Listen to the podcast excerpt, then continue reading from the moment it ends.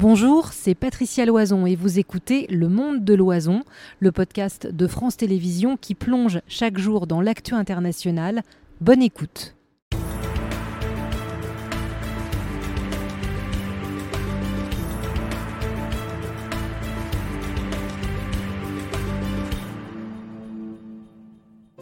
Bonsoir à tous, ravi de vous retrouver pour ce monde de l'oison. Deux heures d'infos ensemble, décryptage et interactivité. Vous connaissez la formule. À 18h, on vous répond euh, sur l'actualité grâce à ce QR code en permanence sur notre écran. L'actualité dominée encore aujourd'hui par l'impossible équation du carburant.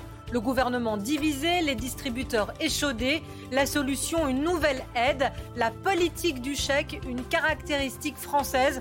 On se posera la question alors que le président de la République doit s'exprimer d'un instant à l'autre.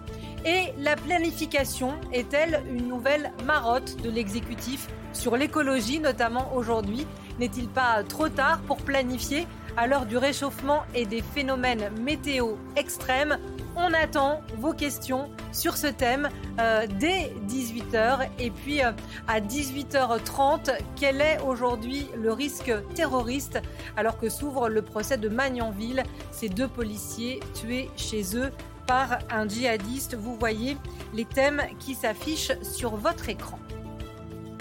Et comme chaque soir, on commence en images avec un récit. Euh, ce dossier donc sur lequel le gouvernement se casse les dents, le prix du carburant. Après avoir annoncé la fin du quoi qu'il en coûte, fâché les distributeurs, Emmanuel Macron ressort le chéquier, 100 euros par an et par voiture, euh, sur condition de revenus. Il l'a annoncé hier dans son interview sur France Info. Sophie Lançon. Face au prix des carburants qui explosent, toujours autour de 2 euros le litre ce matin, le gouvernement sort à nouveau le chéquier. Une indemnité de 100 euros par voiture et par an comme en début d'année, trop peu pour les automobilistes rencontrés. Non, 100 euros sur... Euh, Regardez mon plein. Combien 111,88. Ça suffit pas. Euh, ça, me dure trois jours à peu près. Un plein. Pour les gens qui, en ont besoin, qui prennent leur voiture tous les jours, euh, c'est vraiment pas suffisant. Pour y avoir droit, il faut posséder un véhicule, s'en servir pour aller travailler et avoir des revenus modestes. Dans un contexte d'inflation, d'autres y voient un coup de pouce indispensable. C'est très utile, ça fait déjà un plein, voire un peu plus pour certaines voitures. Donc euh, ouais, franchement, c'est bah, pour les foyers un peu plus modestes, euh, c'est sûr que c'est très intéressant pour eux. Au total, 5 millions de personnes sont éligibles. Un nouveau geste à la place de la vente à perte. Hier, Emmanuel Macron y a finalement renoncé face à la fronde. Le président demande aux distributeurs et aux raffineurs de s'engager à vendre à prix coûtant. Le secteur pétrolier assure ne pas avoir assez de marge pour répercuter des baisses importantes. Il n'y aura pas de décision concertée. En revanche, euh, il y aura une réponse à l'appel de transparence des raffineurs sur le coût du raffinage. D'après les experts, difficile également pour la grande distribution de vendre à prix coûtant sur une période de plusieurs mois. Et pour euh, décrypter euh, les annonces sur euh, ce carburant, en tout cas ce qui semble être un piège pour le gouvernement. Euh, on ne pouvait pas se passer de Gilles Bornstein. Bonsoir Gilles. Ah bah, c'est sûr. Bonsoir. Cachez votre joie, éditorialiste politique sur France Info. Et Jean-Louis Chilansky qui ne nous quitte plus non plus. Bonsoir monsieur. Bonsoir. Ravi de vous retrouver, ancien président de l'UFIP. C'est l'Union française des industries pétrolières. Gilles, je vais peut-être vous poser une question qu'on vous a déjà posée, mais j'avais envie de vous la reposer. Est-ce que vous êtes surpris que le gouvernement se prenne autant les pieds dans le tapis carburant? Oui et non. Oui, parce que c'est vrai que politiquement, ce qui s'est passé depuis une semaine est une sorte de, de de catastrophe, c'est peut-être un peu exagéré, mais une, ah cacophonie gouvernementale très impressionnante. En fait, hier, le président de la République nous a dit qu'il allait faire très exactement l'inverse de ce qu'il disait depuis 15 jours. Il y a eu cette mesure qu'on avait commentée ici euh, de demander aux distributeurs de vente à perte. Bon, ça a été non pour tout le monde tout de suite.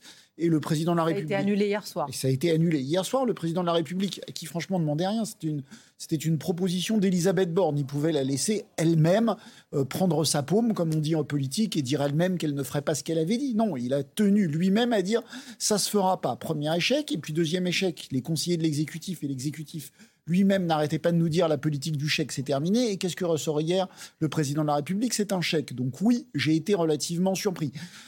En même temps, euh, quel autre choix avait-il? C'est vrai qu'ils sont pris de court, le gouvernement est totalement pris de court par l'inflation, particulièrement par l'inflation sur le carburant.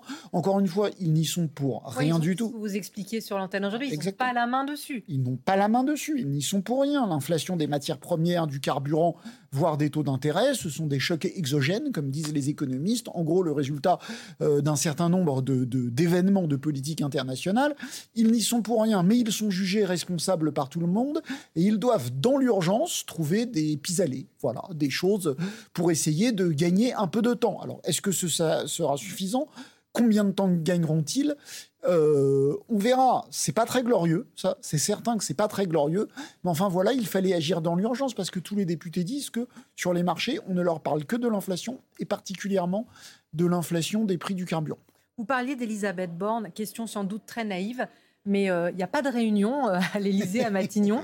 On brainstorm pas entre Bruno Le Maire, entre Elisabeth Borne, et si Emmanuel Macron ne s'y rend pas lui-même avec ses équipes pour dire on a un sujet, euh, qu'est-ce qu'on fait? J'ai ça comme idée, j'ai ça comme idée, on tranche et on annonce. Bah voilà, ça, vous disiez cacophonique, mais euh, vous savez, vous décrivez, vous décrivez un monde parfait qui n'a. Nous, c'est pareil. On fait des conférences de rédaction et on, se dit ça va se passer. quand même parfois un peu mieux. Non, les enjeux sont pas aussi importants. Mais parfois, on se dit on va faire comme ci, comme ça, un début, un milieu, une fin. Puis à la fin, ça se passe pas comme ça. Et ben, je dois dire qu'au gouvernement, et c'est beaucoup plus grave et beaucoup plus problématique.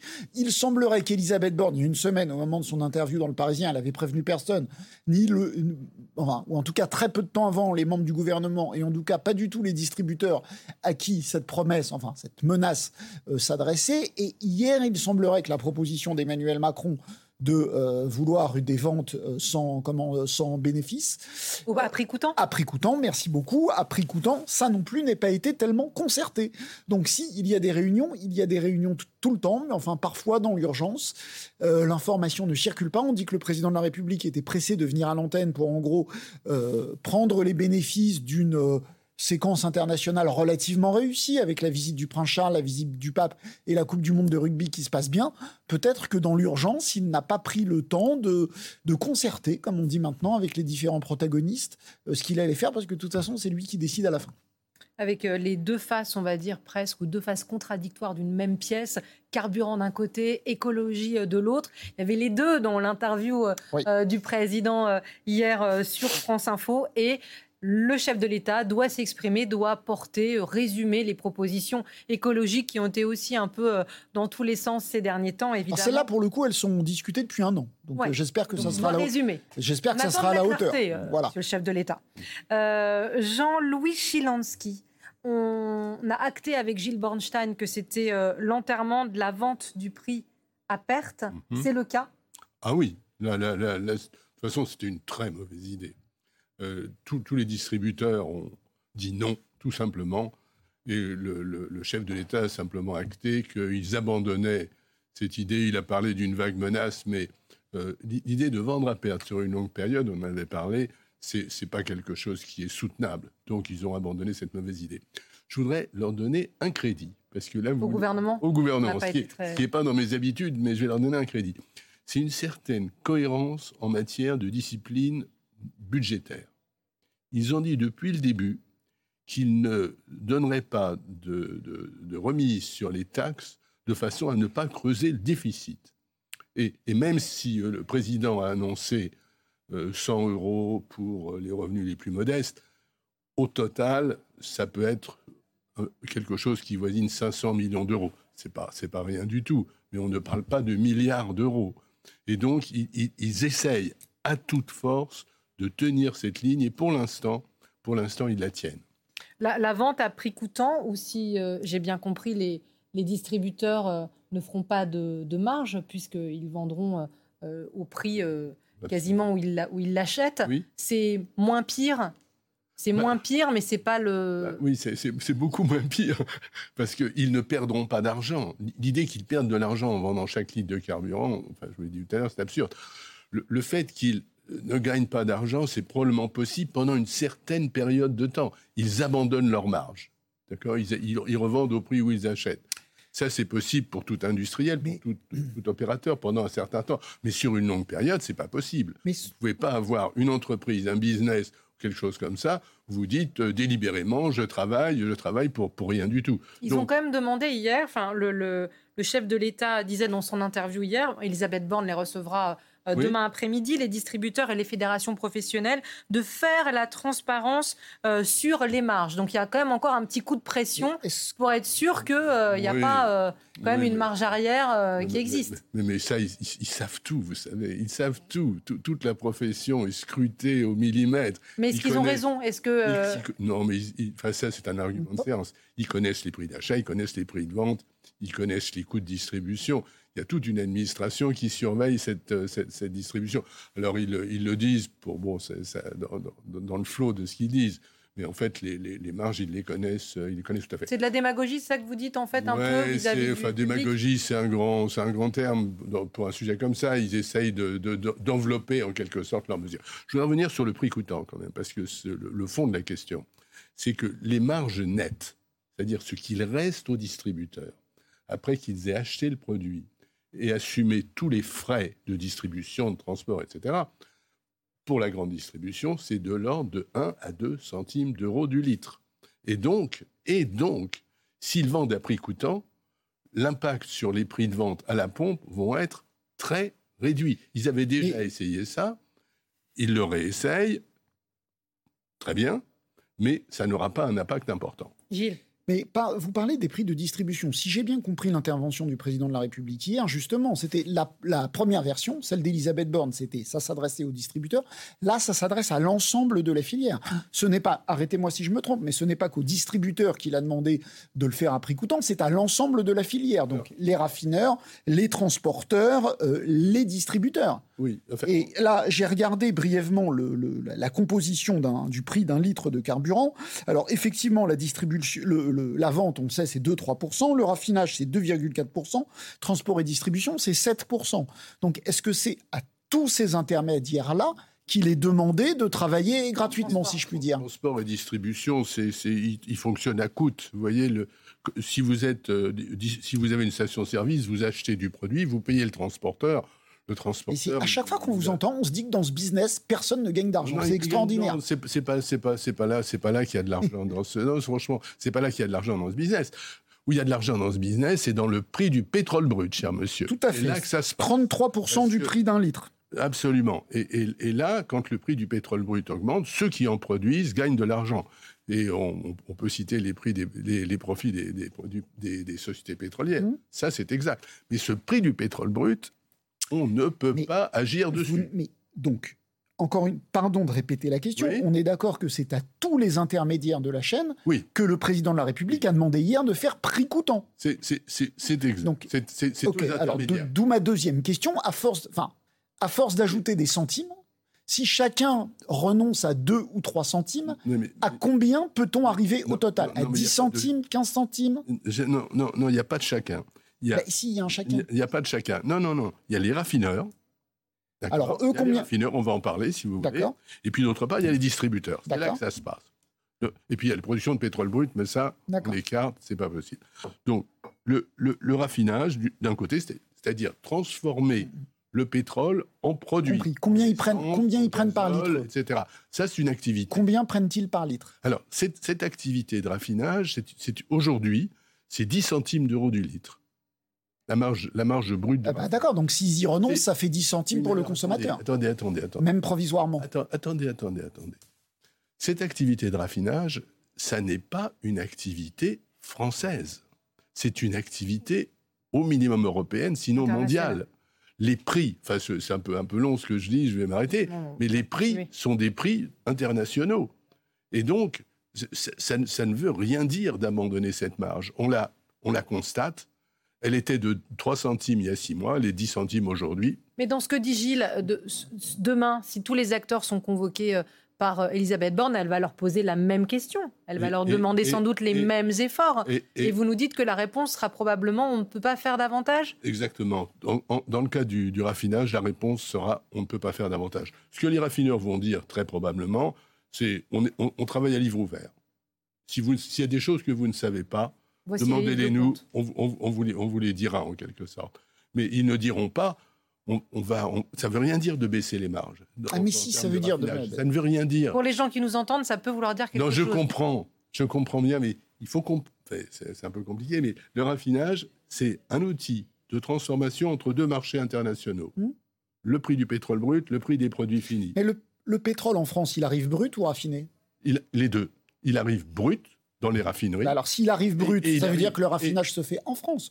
Donc, ceux qui raffinent en France peuvent renoncer à leur marge. Non, mais quand vous, quand vous êtes raffineur, si, vous, si le prix en France est inférieur au prix international, vous n'allez pas approvisionner le marché français. Vous allez vendre en Angleterre, vous allez vendre en Allemagne, vous allez vendre ailleurs.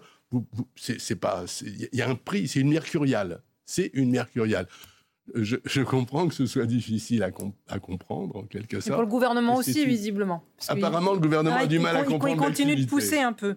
Euh, si vous permettez, si on avance un petit peu, messieurs, mais on comprend que là, il y a sans doute quelque chose euh, à creuser pour essayer de gagner et de faire euh, baisser ce prix au litre. je voulais vous, vous, demander, Gilles, si c'était aussi, au-delà du prix et du gain qu'on pouvait obtenir pour les Français, l'angoisse d'un sujet éminemment politique, le carburant, dont on se rappelle qu'il avait mis euh, le feu euh, aux poudres euh, et que c'était, ça avait été l'épreuve du feu pour Emmanuel Macron. Il y a aussi ça, il n'y a pas juste, entre guillemets, le calcul du prix de la crise de maintenant. Ah non, c'est un sujet éminemment politique. Emmanuel Macron est un grand brûlé, si je puis dire, des Gilets jaunes. Est-ce que vous vous souvenez du prix du pétrole, du prix du plein, pardon, du prix du litre au moment des Gilets jaunes? 1,50€ à 1,50€. L'idée de cette taxe carbone, euh, certains disent parce qu'on savait qu'elle n'était pas affectée au réchauffement, à la lutte contre le réchauffement climatique qui a mis le peu au bout. Mais enfin, le litre était à 1,50€. Aujourd'hui, il est à 2 euros. Oui, Emmanuel Macron a très peur de de ce qui peut se passer, de la révolte ou de la, la grogne des Français à cause du prix du carburant. C'est vrai que tous les députés lui disent, reviennent de leur circonscription en leur disant on ne me parle euh, que de ça. Bon, l'équation, on la connaît. Il y a nous, ici à Paris, on n'a pas besoin de nos voitures. En province, on a besoin de sa voiture pour aller travailler. Dans un contexte d'inflation où les salaires euh, sont faibles, et si euh, ces salaires sont rognés par ce que les gens doivent dépenser juste pour aller travailler le matin et repartir chez eux le soir, c'est vrai que c'est un contexte politique extrêmement compliqué que le gouvernement doit résoudre en période euh, de après avoir décrété le fin du quoi qu'il en coûte, donc sans pouvoir ou sans vouloir faire des chèques à tir larigot, parce que j'imagine qu'on va parler du chèque. Le chèque c'est 450 millions d'euros. Euh, L'État a dépensé quasiment 100 milliards d'euros pour, euh, pour essayer de contrer les effets de l'inflation et des chocs extérieurs. Donc c'est à l'échelle des finances publiques. Le geste décrété hier est un tout petit, tout petit, tout petit chèque. Donc oui, c'est une contrainte politique immense euh, pour un gouvernement qui, on l'avait déjà dit ici, par ailleurs, ne veut pas de manière administrative décréter une hausse des salaires. Il ne veut pas de...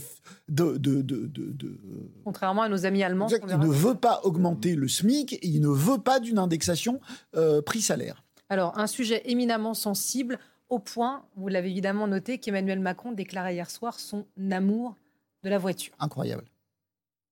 On est attaché à la bagnole. On aime la bagnole. Et moi, je l'adore. Mais la voiture, dans notre pays, il faut le dire, ça a été de la restructuration industrielle ces 20 dernières années. On a perdu beaucoup d'emplois. Ce que nous avons fait ces dernières années, c'est qu'on a relocalisé grâce à l'écologie. Donc d'ici à la fin du quinquennat, on aura au moins un million de véhicules électriques qu'on produit. Ça veut dire qu'on réindustrialise par l'écologie.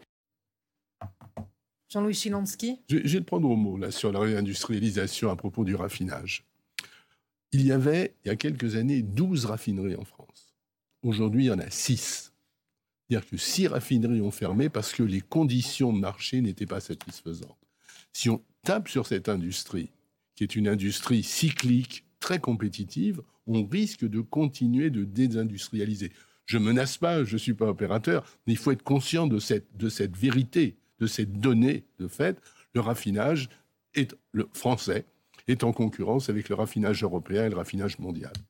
Ça, lui a échappé au président ah, Pas du tout, non. je crois. Ça, j'y crois. C'était une petite phrase bien ah bah préparée. Ça, moi, je, je ne crois pas un instant que ça lui ait échappé. je vais vous dire mon sentiment. Un président ne devrait pas dire ça. Personne n'attend, du, contrairement à ce qu'il croit, personne n'attend du président de la République qu'il ait un langage relâché.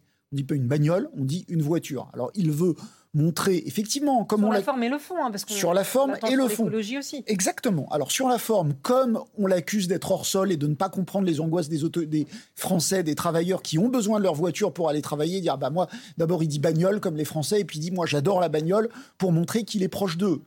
Enfin, franchement, je pense qu'on est au 21e siècle et je ne pense pas que les Français soient dupes de ça. Et c'est pas par ces artifices de langage qu'il se rapprochera des Français. Et sur le fond, euh, bah, il faut apprendre à moins adorer la voiture. Voilà, c'est comme ça. la voiture, elle est nécessaire. Le problème du président de la République, c'est qu'il n'arrive pas à mener une politique publique alors que la voiture est nécessaire. La voiture, elle est nécessaire, mais enfin, c'est un moyen. Ce n'est pas un objet d'adoration. Enfin, ce n'est pas. Ça doit de moins en moins être un objet d'adoration. Sinon, on ne s'en tirera jamais. Euh, autre dernière petite contradiction que je voulais relever avec vous, Gilles, et peut-être aussi avec vous, Monsieur Chilansky, sur tous les éléments de langage. Alors, c'est pas un chèque, c'est une indemnité. La politique du chèque est terminée. Bah, pareil, enfin, je pense pas en qui ça va, à qui. J'ai lu sur vos lèvres. bah, vous n'allez pas répéter. Je ne répéterai rien. Mais bah, qu'on vous verse un virement On n'arrête pas de dire c'est fini, mais en fait, c'est pas fini le quoi qu'il en coûte, il y a bien, il y a une espèce de quoi qu'il. Non, il n'y a pas un quoi qu'il en coûte contre l'inflation et notamment contre le carburant? Non, le quoi qu'il en coûte, en gros, est terminé, puisque l'opposition demande des boucliers tarifaires, demande des aides d'une autre nature. Encore une fois, celle-là, elle va, elle va. On sort le chéquier. Il y a plein de pays, on Il y a plusieurs questions. Est-ce que le, enfin, le quoi qu'il en coûte n'est pas terminé au sens strict du terme, puisque effectivement hier le président de la République a fait, alors non pas un chèque, un virement, une aide, vous appelez ça comme vous voulez, mais enfin à la fin, 100 euh, euros que vous le touchiez en chèque, en pièces de monnaie, en billets, etc. C'est 100 euros. C'est pour vous, c'est 100 euros, et pour le budget, ça coûte exactement pareil, quelle que soit la manière dont vous le distribuez. Donc oui, il y a un petit chèque. Encore une fois, c'est évalué à 450 euh, millions d'euros. C'est pas grand incontesté. Là, voilà, ça a été, on le disait tout à l'heure, ça a été une mesure de court terme sous la, contrainte d'urgence. Euh, c'est peut-être pas fini.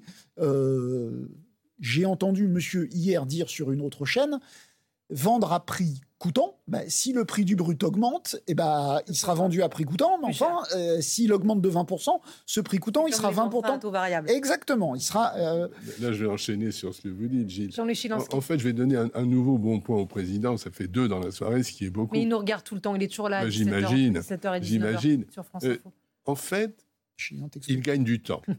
il, il, gagne du temps. Exactement. avec pas grand-chose, finalement. 500, 450 millions d'euros, c'est pas, c'est pas rien, mais c'est pas énorme. Et puis d'autre part, il essaye de passer la patate chaude euh, aux raffineurs, aux distributeurs, etc.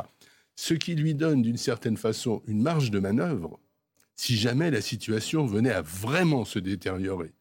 Si le brut passe à 100, 105, 110 dollars le baril, on fait quoi? Quel est votre pronostic? Parce que j'ai entendu euh, tout et le contraire de tout, à savoir ça va baisser, d'autres qui disent ça doit encore augmenter. Franchement, je suis pas un spécialiste, mais vous, oui. Alors la boule de cristal, je vais vous dire, c'est très difficile en matière de brut. Je vais essayer de vous donner une réponse. Ça dépend de la rigueur de l'hiver qui vient. D'accord, ah, ça super, merci beaucoup. Oui, mais c'est comme ça. c'est météo dépendant. C'est météo dépendant. Si l'hiver est très rigoureux en Europe et aux États-Unis, ça va augmenter ça va augmenter. Il y aura une très forte demande, notamment de fuel, qui est comme le gazole, et à ce moment-là, le prix du pétrole brut. Alors, on avance un tout petit peu, s'il vous plaît bien, messieurs, parce qu'on aime bien dans cette émission et sur France Info en général, comparer avec nos voisins. Comment font les autres? Regardez, on vous a choisi euh, quelques prix euh, chez nos voisins aux Pays-Bas, bien, on a dépassé les 2 euros le litre. En Italie aussi. La France, on connaît, j'y le disais, presque 2. Et l'Allemagne, un tout petit peu moins cher que nous. Alors, l'Allemagne, moins chère, comment fait-elle euh, pour l'essence? Et en général, on rejoint Thibaut de Barberac. Thibaut, vous êtes notre correspondant à Berlin. Oui, eh bien ici, face à l'inflation, deux grands types de mesures. D'abord pour aider les Allemands à payer leurs factures d'énergie, de nombreuses aides, et puis du côté du pouvoir d'achat, des hausses de salaire. Alors par exemple pour le chauffage urbain et le gaz, vous savez que les Allemands se fournissaient essentiellement en Russie. Avec la guerre en Ukraine, les prix ont flambé. Le gouvernement a mis sur la table pas moins de 300 milliards d'euros, avec de nombreuses mesures, des subventions pour les ménages entre 2 et 300 euros, une baisse de la TVA, certains prix qui sont plafonnés et une taxe sur le CO2 qui a été reportée d'un an. En revanche, pour l'essence, dont les tarifs sont les mêmes qu'en France, ou pour l'alimentation, dont les prix ont flambé ces derniers mois, plus 9% depuis le début de l'année, aucune aide du côté des prix, mais en revanche du côté des revenus. Le gouvernement a augmenté le salaire minimum, c'était une promesse de la coalition dirigée par Olaf Scholz. Il est passé de 10,45 euros à 12 euros, il doit encore augmenter au 1er janvier prochain. Pareil pour l'équivalent du RSA, le revenu minimum ici en Allemagne, il a été augmenté de 12% depuis le début de l'année. Alors ces mesures vont-elles perdurer l'an prochain? C'est un point d'interrogation. Le budget est actuellement en débat. La seule bonne nouvelle, c'est que les économistes estiment que l'inflation devrait diminuer. Elle est au-dessus de 6% depuis le début de l'année. D'ici la fin de l'année, ils pensent qu'elle sera à hauteur de 3%. Merci beaucoup euh, Thibault. L'Allemagne a augmenté le salaire minimum et a augmenté les salaires de 2%. Ça va augmenter encore, euh, complètement divergent avec euh, la politique française. Alors, il faut voir d'où partait le SMIC. De mémoire, je crois qu'il était moins élevé euh, en France qu'en Allemagne. Donc cette augmentation de 2% serait plutôt un rattrapage. On sait que c'est un pays où les négociations sociales fonctionnent mieux. Donc euh, oui, peut-être que sous les... C'est même un choix politique différent. un choix politique, évidemment, le capitalisme rénant, euh, comme on dit, qui est plus un capitalisme de compromis et de négociation que nous, c'est un pays plutôt d'affrontement entre euh, les patrons et Mais ça, les... c'est pas dans les cartons, Gilles. De se dire, bah tiens, ça, les prix augmentent incroyablement, on va augmenter les salaires. Plusieurs choses. un, l'augmentation du SMIC, pour l'instant, c'est indexé, mais une augmentation massive du SMIC, non, ce n'est pas dans les cartons. L'indexation des salaires sur les prix, ce que demande euh, vraiment toute la gauche réunie. Et là, pour le coup, tout le monde est d'accord. Euh, non, ce n'est pas à l'ordre du jour parce que le président de la République, et là pour le coup, euh, il l'a toujours dit, il craint une inflation prix-salaire et que à la fin, eh bien, ça ne fasse qu'augmenter l'inflation, que l'augmentation des salaires tire sur la hausse des prix, voilà, que ça soit un cercle vicieux, etc. Donc ça, ça sera non.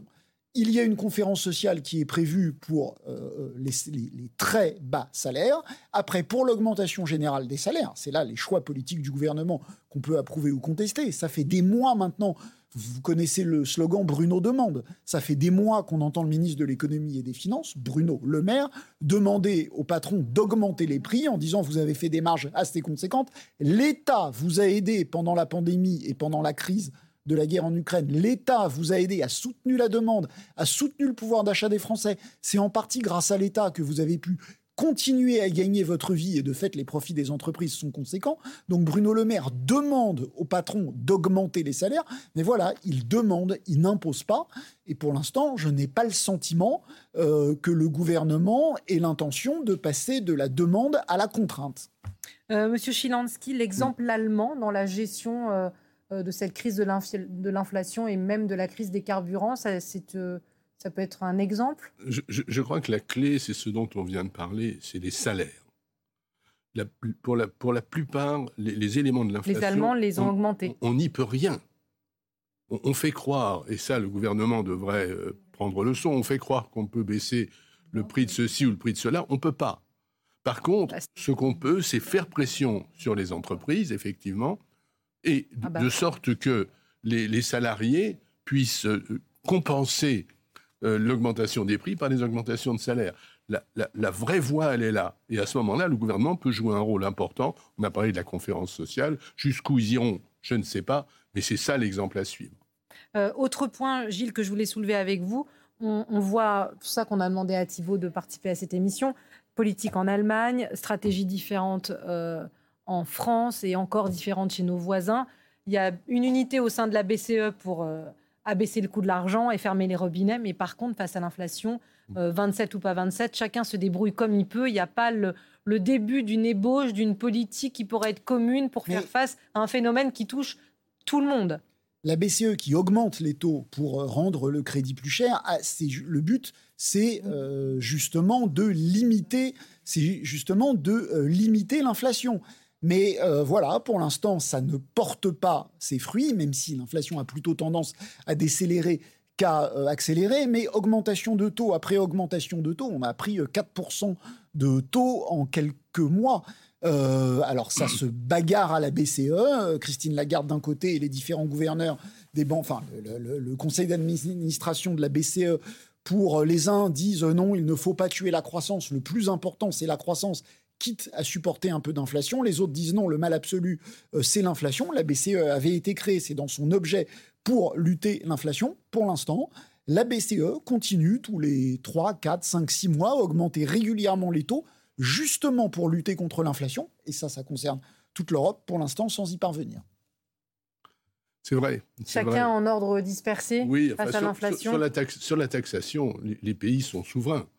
Tout à l'heure, vous avez montré les différences de prix euh, entre, euh, de, l'essence entre les différents pays. C'est parce que les taxes sont différentes. Le, prix du produit lui-même, il est, il est, c'est le même. Hmm. Ils sont raffinés dans les mêmes, euh, dans les mêmes raffineries. Donc, c'est, les différences de taxes qui font la, qui font la différence. Je ne enfin, sais pas si c'est le temps de conclure, mais je voudrais quand même dire quelque chose. Je, voudrais dire quelque chose sur, une note un peu optimiste quand même, parce que tout ce qu'on dit est, très, est, très, très pessimiste. Là, pour la première fois depuis au moins deux, trois mois, le prix, le, prix du pétrole brut a commencé à fléchir. Euh, il avait dépassé les 95 dollars le baril. Aujourd'hui, il est passé en dessous des 92 dollars le baril. Alors, une hirondelle ne fait pas le printemps, mais quand même. Donc, il y a, un petit signe d'optimisme, en quelque sorte, ou tout du moins du fait que ça ne continue pas à s'accélérer. Et donc, on peut espérer une certaine stabilisation des prix. C'est ce qui est en train de se passer d'ailleurs. Les prix de l'essence cette semaine. Pourquoi pas baisse Pardon? Parce que quand ça baisse, vous dites stabilisation. Quand ça baisse, pourquoi ça ne baisse pas Non, non, non, non, mais euh, les prix. Les prix de l'essence et du carburant reflètent avec un petit délai oui, d'accord. les prix du pétrole brut. Le pétrole brut, il vient de baisser depuis trois jours. Mhm. Et les, les, prix de, de l'essence et du, et du gazole de la semaine dernière pour l'instant, sont stables. Mm. Si le pétrole continue à baisser cette semaine, on verra, on verra, les prix, on verra les prix baisser. Mais ça, bon, c'est pas une nouvelle euh, considérable, mais par rapport à une tendance qui était une tendance continue de hausse pendant 11 semaines ou 12 semaines consécutives, les, prix, les prix ont augmenté. Pour la première fois depuis 12 semaines, le prix du pétrole non seulement s'est stabilisé la semaine dernière, mais a légèrement baissé et, et les prix ça aussi, Gilles, euh, du côté de l'exécutif. je crois que le seuil des 2 euros, je crois que le seuil des 2 euros. Au-delà du seuil de 2 euros, le, le, le brut, l'inflation, que l'inflation en général, euh, ils l'annoncent tous, ça va se stabiliser, puis ça va refluer. Est-ce que ça, on guette? Ah bah, Évidemment, ça, c'est on guette ça euh, énormément. Bruno Le Maire en parle tous les jours. Tous les jours, nous dit des, ses prévisions de, de d'inflation. donc il y a le prix du brut, il y a le cours des matières premières, il y a un certain nombre de choses dont on sait que ça va pas baisser euh, tout de suite, mais effectivement, le cours du brut est très important parce qu'avec le cours du brut actuel, suite aux dernières augmentations, on est, on tangente les 2 euros. On est à peu près à 2 euros. C'est vrai que ce seuil est très important et une nouvelle augmentation du prix du brut qui ferait passer au-delà de 2 euros, c'est politiquement, on sait qu'il y a des seuils. Toutes les, toutes, chaque centime d'augmentation ne se vaut pas. Et euh, une légère diminution, si elle est répercutée, qui ferait repasser sous le seuil des 2 euros donnerait un tout petit peu d'air provisoirement au, gouvernement. Elle sera répercutée. les automobilistes vous écoutent et en acceptent l'augure. Lorsque le prix du pétrole brut baisse, le prix des produits baisse. Il y, a un petit décalage, mais ça baisse. Mmh. Aujourd'hui, on est à 1,95€ pour le samplon. 95 et pour le gazole, alors qu'on était, on était pratiquement à 2 euros. Donc, il ne pas, faut pas être super optimiste, mais il y a pour la première fois, je le répète, depuis plusieurs semaines, il y a un petit signe d'amélioration. Et Bruno Le Maire n'appelle pas ses collègues européens. Je reviens, je suis têtu, je reviens à ma question de tout à l'heure sur l'économie. On partage euh, entre ministres européens euh Oui, ils partagent tout le temps entre ministres européens, mais c'est vrai que les politiques économiques ne sont pas les mêmes les politiques. Voilà, sur ce qui est des salaires, pour ce qui est des salaires minimums, pour ce qui est des incitations ou des contraintes faites aux entreprises pour augmenter les salaires, chacun fait ce qui est pareil, c'est les taux d'intérêt, puisqu'ils sont décidés par la, par la Banque Centrale Européenne. Après, les, les banques prennent des marges, peuvent avoir des toutes petites différences de marge qu'elles prennent quand elles vous prêtent de l'argent. Globalement, le prix de l'argent est à peu près le même en Europe. Les politiques salariales, non. On va voir et on écoute le président de la République.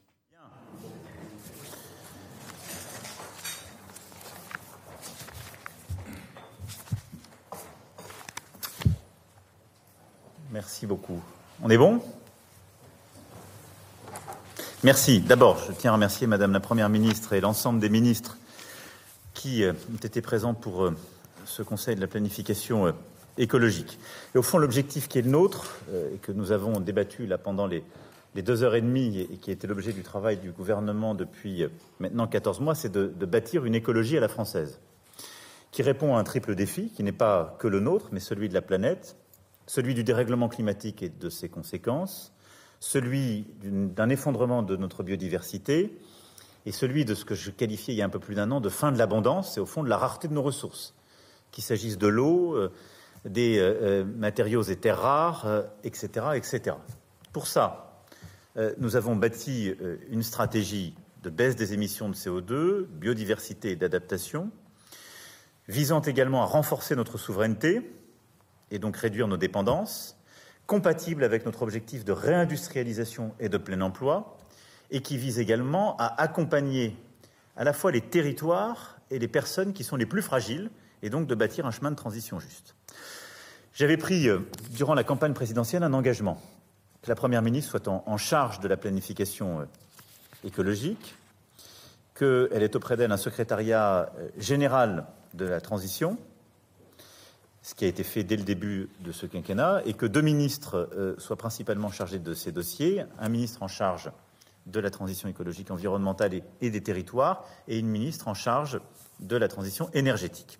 Ces engagements ont été tenus et la planification qui a été validée aujourd'hui est le fruit de 14 mois à la fois de travaux, de concertation dans le cadre des conseils nationaux de la refondation qui a été largement débattu. Et donc le plan d'aujourd'hui, ainsi validé, décline plusieurs dizaines d'actions qui vont nous permettre de réduire nos émissions de CO2. Il sera complété par une stratégie biodiversité qui sera présentée en octobre et un plan d'adaptation qui sera présenté en décembre. Et c'est en quelque sorte dans ce triptyque que nous ferons avancer euh, le pays. Alors ce plan, je veux ici le dire, il s'inscrit d'abord euh, euh, sur un bilan. Et c'est ce qui fait notre crédibilité. Nous avons ces dernières années commencer le travail pour la biodiversité en luttant contre l'artificialisation des sols, en protégeant nos forêts, en abandonnant aussi des grands projets, la montagne d'or en Guyane, à Europa City, aux régions parisiennes. On a renforcé une politique aussi de souveraineté écologique ces dernières années, les voitures, euh, une stratégie batterie qui nous permet d'avoir donc quatre euh, grandes usines de batteries, en particulier dans les Hauts-de-France, qui sont le fruit de ce travail.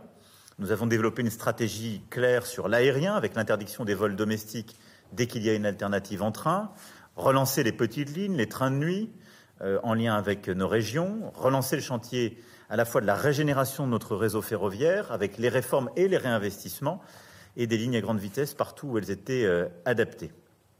Et donc c'est sur cette base, et je ne veux pas être trop long sur le bilan, mais c'est tout ce bilan qui nous permet d'avoir d'abord des résultats. Nous avons, durant les cinq dernières années, réduit nos émissions de CO2 deux fois plus vite qu'auparavant.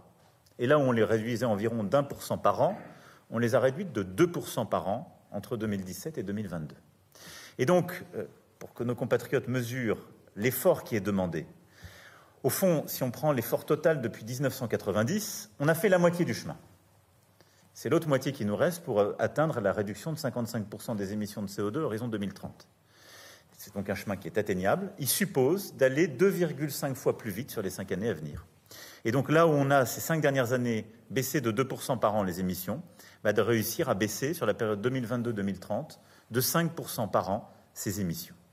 Et de le faire par une stratégie qui, je crois, correspond à ce que la philosophie d'ensemble qui a toujours été la nôtre, qui est une politique de sobriété mesurée, ce qu'on a fait sur l'eau, ce qu'on a fait sur l'énergie ces derniers mois, où les efforts sont partagés, une politique d'innovation, où euh, on investit là aussi sur euh, l'innovation technologique, et ce que porte la mission France 2030 et chacun des ministères, et une politique de transformation de tous les comportements, ceux du consommateur, par en, particulier l'étiquetage, la responsabilisation, ceux des producteurs, ceux des financeurs, qu'ils soient publics ou privés, avec les mécanismes d'éco-conditionnalité. Et donc c'est cet ensemble que nous allons continuer de décliner.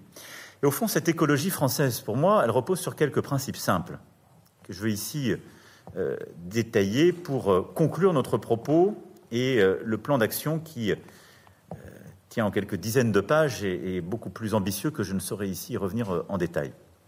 D'abord, j'insiste sur ce point, c'est une écologie qui est basée sur la science et sur les résultats objectifs. Tout ce qui est présenté dans ce plan repose sur les études du GIEC, sur tout ce que je viens d'évoquer du premier quinquennat, et donc des éléments élaborés, documentés par nos scientifiques. Et c'est pour ça que ça n'est ni une écologie du déni, ni une écologie de la cure qui serait incompatible avec euh, euh, la tenue d'un modèle productif et social qui est le nôtre. Ensuite, c'est une écologie souveraine. Et j'insiste sur ce point. Et notre souveraineté est en effet renforcée par euh, la décarbonation. En effet, au fond, toute cette stratégie, elle va nous permettre de réduire notre dépendance à ce qu'on appelle les énergies fossiles, essentiellement le charbon, le pétrole, le gaz énergie que d'ailleurs nous ne produisons pas, donc nous, dépendons. Les études ont très bien montré, et, elles ont conforté cette stratégie, qu'on va passer au fond de 60% d'énergie fossile à 40% en de 2030 grâce à cette stratégie. Et donc on va réduire notre dépendance, et avec pour moi un objectif qui est absolument fondamental dans cette décarbonation, c'est la sortie du charbon. Je pense que la priorité que nous nous sommes donnée pour le pays et que nous allons porter à l'Europe et à l'international, c'est sous ce mandat, et donc euh, d'ici au 1er janvier 2027, d'être totalement sorti du charbon pour la production de notre électricité. Et c'est cette sortie du charbon qu'il faut porter en européen et pour le monde, et qui correspond là encore aux objectifs que nous fixe le GIEC, qui fixe la barre de 2030 pour sortir du charbon. La France sera en avance sur ce rendez-vous grâce à cette stratégie. L'écologie souveraine, c'est aussi celle que nous avons euh, déployée à travers la stratégie dite de Belfort, c'est-à-dire notre triptyque sobriété et efficacité énergétique, déploiement des ENR, donc des énergies renouvelables, et euh, euh, nucléaire. Et donc sur ce volet-là, la stratégie que nous avons validée aujourd'hui, s'appuyant là aussi sur ce que nous avons euh, consolidé, eh bien, permettra de mettre en consultation notre politique pluriannuelle de l'énergie dès octobre, d'avoir une réunion politique euh, en octobre et novembre sur euh, le déploiement de l'éolien en mer, qui permettra de lancer le débat public sur l'éolien en mer et qui nous permettra de tenir l'objectif des appels d'offres sur euh, l'éolien en mer à horizon fin 2024, ce qui est absolument clé, et d'avoir une loi sur la production d'énergie pour le mois de décembre. C'est ainsi que nous consoliderons le renforcement de notre souveraineté, cette décarbonation de notre production d'énergie. Et tout ça s'accompagne aussi de notre stratégie européenne, parce que cette écologie souveraine, c'est celle que nous portons en Europe avec la taxe carbone aux frontières. C'est celle aussi qui nous a conduit, et je vais y revenir dans un instant, à euh, développer des filières industrielles sur notre sol et à avoir une stratégie du Made in Europe. Deuxième élément, justement, c'est une écologie qui crée de la valeur économique et qui s'appuie sur une stratégie industrielle. C'est ça qui est derrière ce plan et sur lequel il faut euh, ici euh, insister. Au fond, notre dépendance aux énergies fossiles, ça nous coûte 120 milliards par an. Et nos compatriotes doivent l'avoir en tête. C'est le prix de notre dépendance. Ce qu'on veut progressivement faire, c'est pouvoir le réinvestir, ce qui va nous améliorer la balance commerciale, moins dépendre et éviter d'ailleurs ensuite, quand il y a des déséquilibres des cours mondiaux, de devoir les compenser comme on est en train de le faire aujourd'hui sur les carburants ou sur d'autres éléments qu'on importe et sur lesquels nous sommes totalement dépendants. C'est aussi pour ça que c'est la bonne stratégie économique et de pouvoir d'achat dans la durée, cette stratégie de, décarbonation et cette, euh, stratégie euh, écologique que nous portons. Alors, en matière justement d'une écologie qui crée de la valeur euh, économique, on a lancé il y a un an euh, la décarbonation des 50 grands sites industriels les plus émetteurs. Ils ont été reçus à l'Élysée il y a un an. Tous ont désormais un plan, usine par usine, qui permet d'atteindre la réduction d'émissions à hauteur de 2030 de 45%. Ces plans seront signés fin octobre, début novembre, pour la totalité d'entre eux, ce qui nous permettra de tenir l'objectif. Tout ça a été fait grâce à l'effort collectif, un, un investissement massif de l'État pour changer les modes de production et décarboner, et nous allons ensuite l'étendre euh, à nos petites et moyennes entreprises et nos entreprises de taille intermédiaire. Ensuite, on va accélérer sur la partie industrielle avec deux grands chantiers qui s'ouvrent devant nous. D'abord, un grand inventaire de ressources minières qui sont nécessaires à la transition écologique, parce qu'on doit disposer d'une carte précise des ressources en matière de lithium, de cobalt, qui se trouvent sur notre territoire, pour sécuriser cette souveraineté dans les matières premières. C'est là où La rareté est en quelque sorte jumelle de la décarbonation. Et nous devons aussi regarder précisément les gisements, d'hydrogène naturel qui pourraient jouer un rôle majeur pour produire cette énergie du futur. Et puis le deuxième chantier sur lequel on va accélérer en matière d'industrie, c'est celui des technologies de rupture, en particulier hydrogène et capture et séquestration de carbone. Et sur ce dernier sujet, une consultation est en cours et à l'issue, il faut que nous soyons capables de développer au moins un site en France, là aussi pour réduire notre dépendance à l'extérieur. Et enfin, l'industrie et ses filières, mais aussi la recherche. Ce sont les laboratoires à solutions pour cet immense défi. Et c'est ce qui est au cœur de la loi pluriannuelle l'enseignement supérieur et de la recherche et de la mission France 2030 qui vont se concentrer sur, ces enjeux. Je vais insister sur quelques autres grandes filières industrielles euh, et de transformation économique euh, sur cette écologie créatrice de valeur. C'est la question des transports. C'est une question d'aménagement du territoire, d'égalité de nos territoires, mais également là aussi de filières, parce qu'on a des grands acteurs industriels très forts en la matière. Nous avons lancé là aussi il y a un an une ambition, c'est de développer ces RER e métropolitains pour favoriser le transfert justement de la voiture individuelle vers des véhicules, enfin du transport collectif moins émetteur. C'est un chantier à la fois d'aménagement du territoire, mais également un chantier industriel. Au total, il représentera 10 milliards d'euros. Il va faire travailler les industriels français massivement. Et donc, euh, là aussi, notre objectif est dépassé. On a retenu 13 projets. Il y a plusieurs, autres projets moins mûrs qui sont, si je puis dire, dans la file d'attente. Et donc, c'est euh, RER e métropolitain, nous engageons dès aujourd'hui 700 millions d'euros de l'État pour accompagner les projets et euh, ils donneront lieu à une planification. On aura donc dès octobre la, la signature des contrats de plan État-région, le déploiement des financements sur ces 13 premiers projets, en même temps que le plan ferroviaire. Tout ça est extrêmement cohérent et ça permettra de lancer là aussi des projets pour notre industrie euh, ferroviaire et les emplois qui vont avec. L'autre grand sujet sur les transports, c'est évidemment la voiture électrique. Là-dessus, je le disais, nous avons beaucoup avancé. Nous avons structuré d'abord des volumes. On aura au moins un million de voitures électriques produites d'ici 2017 sur le sol de France. Euh, 2027 pardon, sur le sol de France. Nous aurons aussi euh, ouvert les quatre grandes usines de production de batteries électriques euh, de Dunkerque à Douai, dans cette vallée de la batterie, qui nous permettra là aussi d'être exportateur de batteries électriques à horizon 2027. Euh, et nous continuons donc d'accroître l'investissement en la matière.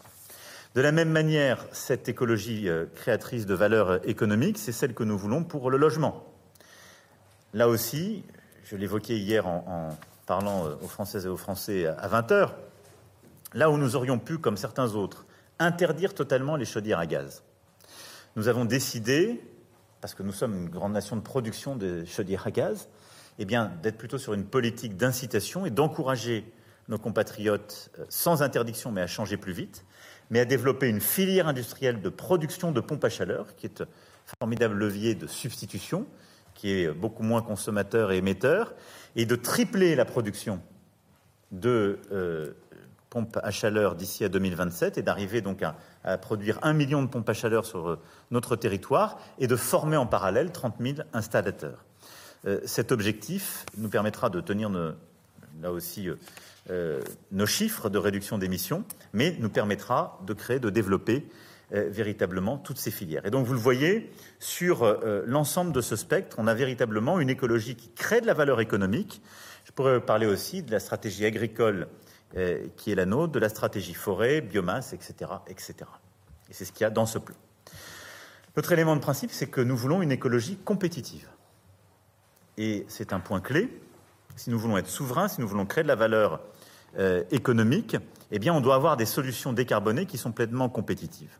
D'abord, c'est cohérent avec la stratégie économique qui est la nôtre, celle que nous déployons à travers le programme qui nous permet aujourd'hui d'être le pays le plus attractif d'Europe, et nous allons continuer de le faire. À cet égard, le projet de loi qui sera bientôt mis en œuvre pour l'industrie verte va nous permettre de garder cette compétitivité en baissant le coût d'investissement pour les grands industriels comme pour nos agriculteurs et en favorisant l'industrie verte de manière compétitive pour en particulier tenir face à la Chine et aux États-Unis. C'est cette compétitivité qui nous pousse aussi à avoir une politique européenne qui doit investir davantage pour gagner la bataille européenne euh, en matière de compétitivité. Et surtout, il y a un point très important qui est au cœur de ce projet et euh, que nous annoncerons en octobre, c'est de reprendre le contrôle du prix de notre électricité. Il n'y a pas d'écologie qui soit compétitive si on a un prix d'électricité dont on ne reprend pas le contrôle et qui, en quelque sorte, ne nous permet pas euh, d'être soutenable à la fois pour nos entreprises et pour nos ménages. Parce que nous avons nationalisé Électricité de France, parce que nous avons une chance qui est notre base installée euh, nucléaire, parce que nous avons cette stratégie de Belfort que j'évoquais, eh bien, nous pourrons en octobre véritablement annoncer des prix de l'électricité qui sont compatibles avec cette compétitivité et qui vont donner de la visibilité à la fois aux ménages et à nos industriels et avoir des prix qui nous mettent euh, dans une situation tout à fait euh, favorable et compétitive au niveau européen. Nous allons reprendre d'ici la fin de l'année le contrôle sur les prix de notre électricité au niveau français et européen. Ensuite, nous voulons une écologie planifiée, donc c'est l'objet même de, ce plan présenté et validé aujourd'hui, et financée. Financée d'abord au niveau de l'État. Là où nous investissons euh, aujourd'hui 33 milliards en 2023, nous allons passer à 40 milliards d'euros d'investissement et donc faire plus 7 dès 2024. Nous avons une trajectoire pluriannuelle qui est euh, inscrite dans nos textes et qui euh, est consolidée avec une méthodologie de budget vert qui est validée, qui correspond aux critères de l'OCDE et qui est maintenant la norme. Notre objectif va être dans les prochaines semaines de consolider euh, notre trajectoire pluriannuelle, de mieux mobiliser d'autres acteurs publics, en particulier les caisses de dépôt et consignation, de développer une méthodologie commune avec les collectivités territoriales pour qu'elles se dotent aussi de budgets verts avec euh, des critères homogènes et de pouvoir avoir une stratégie toutes administrations publiques cohérente avec euh, ce financement. Ensuite, on doit avoir une politique européenne cohérente avec cette approche. C'est pourquoi l'un des combats que nous, mènerons dans les prochains mois sera d'avoir un pacte de stabilité cohérent avec cette approche. L'Europe doit plus investir dans la transition écologique et il ne peut pas y avoir une transition écologique européenne et une vraie stratégie européenne de décarbonation s'il n'y a que de la réglementation et pas d'investissement. Et donc la France se battra pour avoir une stratégie d'investissement massif pour l'ensemble de nos territoires. Et puis enfin, il nous faut avoir des meilleures incitations pour le secteur privé. Et donc au cœur de cette écologie planifiée et financée, il y a tout le travail qu'on va mener sur les crédits carbone et leur sincérisation. Aujourd'hui, ils ne fonctionnent pas parce qu'ils sont trop faibles. Et la mise en place aussi de crédits biodiversité sur lesquels nous ferons un point d'étape à la fin de l'année. Ensuite, nous voulons une écologie accessible et juste c'est-à-dire une écologie qui ne laisse personne sans solution. C'est d'ailleurs le cœur de notre investissement et de l'investissement de la nation, c'est d'accompagner ceux qui sont le plus loin. Permettre l'accès, c'est permettre en particulier de mettre en place des mécanismes très innovants. Nous serons les premiers à le faire en Europe, par exemple pour les véhicules électriques. C'est pourquoi, dès le mois de novembre, nous serons en situation euh, justement de révéler ce dispositif de leasing à 100 euros pour les premiers modèles de véhicules électriques. Ce ne sera pour l'année 2024 que quelques dizaines de milliers de modèles, mais ce sera l'ouverture de ce guichet. Pourquoi? Parce que d'abord, nous voulons qu'il soit juste, bien ciblé, et ensuite, nous voulons qu'il permette l'accès à des véhicules électriques qui sont produits en Europe, pour éviter que nous ayons une politique d'accès qui, en quelque sorte, viendrait contredire notre politique industrielle. Mais donc, nous allons mettre en place des dispositifs pour rendre accessible le véhicule électrique. De la même manière, la rénovation thermique des bâtiments doit se doubler d'une politique de justice et d'accessibilité. Et donc il nous faudra accompagner les ménages qui sont les plus modestes.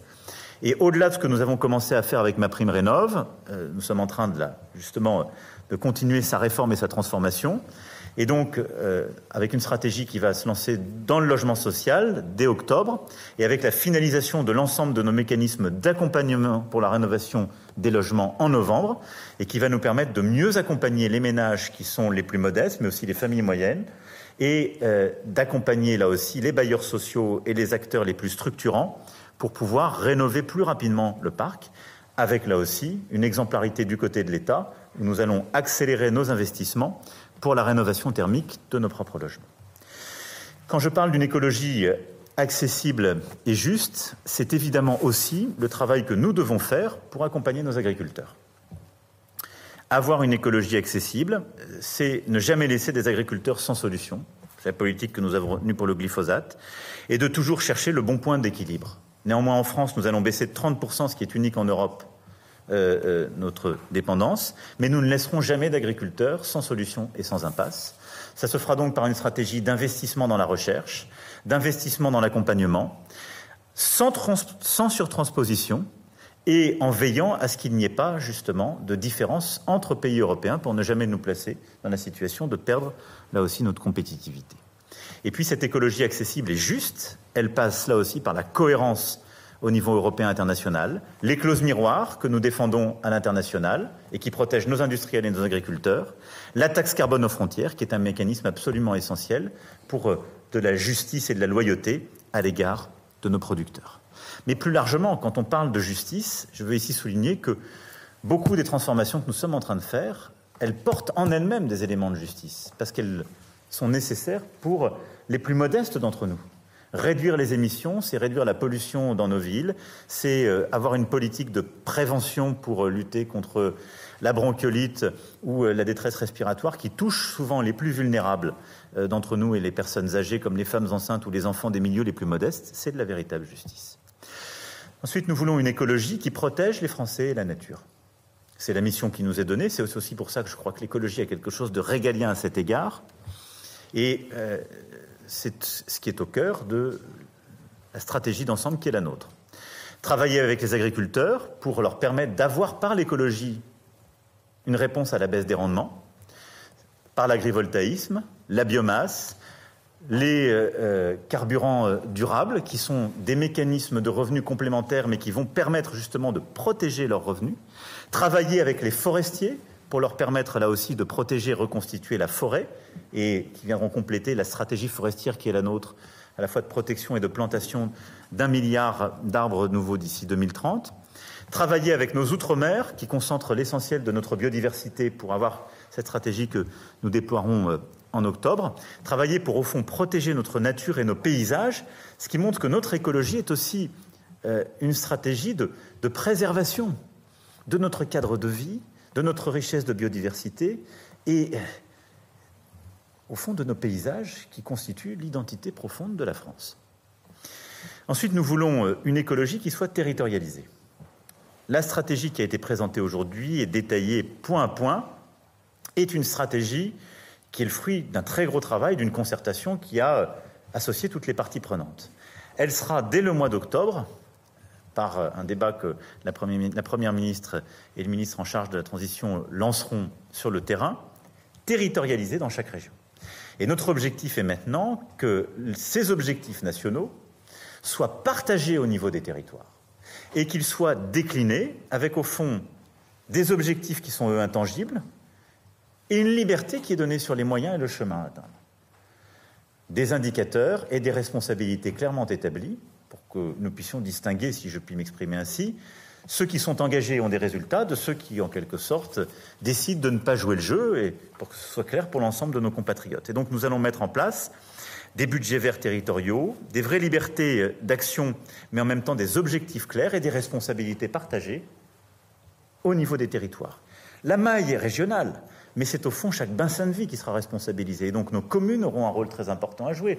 Nos intercommunalités, agglomérations, évidemment, euh, les départements seront insérés dans ce jeu avec un accompagnement en matière d'ingénierie territoriale pour que les bonnes réponses soient apportées sur le terrain. Et puis enfin, c'est une écologie que nous portons partout dans le monde.